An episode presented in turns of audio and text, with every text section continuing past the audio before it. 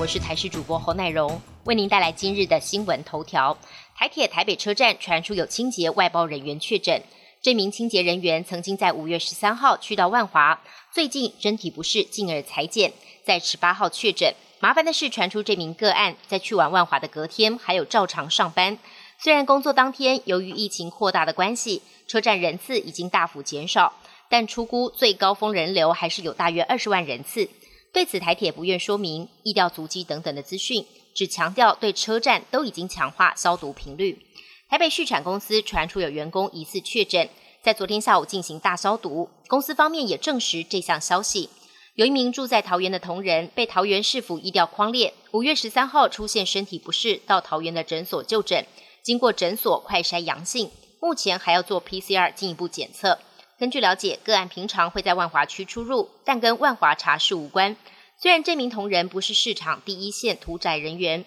但为求保险，台北畜产公司第一时间进行大消毒。而今天公司所属的台北市家禽批发市场也停业一天。疫情升温，店家配合防疫推动十连制，但不少民众担忧留资料时那支笔可能是最大感染源。同时，每次进出超商都要先填资料，也相当不便。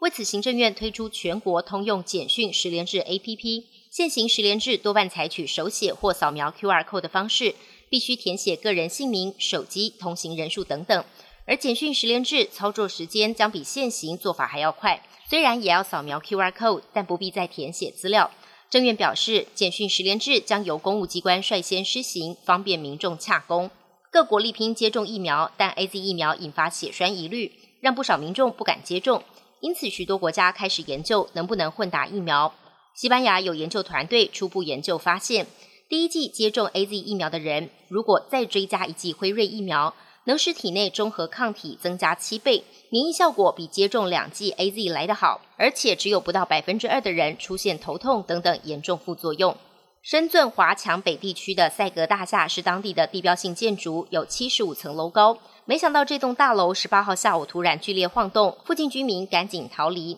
大楼内也紧急撤离将近一万五千人。根据了解，当时并没有发生地震，气象局也指出，事发时风力只有五级，称不上大风。经过专家初步排查，大楼周边并没有地面龟裂，也没有墙板块脱落损坏，还有专家推测是共振现象。当局赶紧展开调查，希望能尽速找出原因。美国众议院议长佩洛西抛出震撼弹，他指控中国侵犯人权，呼吁各国元首透过外交手段抵制北京冬季奥运，并表示参加北京冬奥的国家元首将失去道德权威。路透报道，随着美国国务院认定北京对新疆维吾尔族跟其他少数族裔进行种族灭绝的行动，越来越多美国议员强烈呼吁抵制北京冬奥或要求改变赛事场地。并抨击美国企业对这些议题保持沉默。佩洛西十八号在两党国会听证会上表示，世界各国元首应该避免参加明年二月在北京举行的冬季奥运会。他表示，这是我跟其他人的提议，请进行外交抵制。世界领导国家都应该拒绝参加北京冬奥，请不要让国家元首到中国来向中国政府表达敬意。本节新闻由台视新闻制作，感谢您的收听。更多内容，请锁定台视各界新闻与台视新闻 YouTube 频道。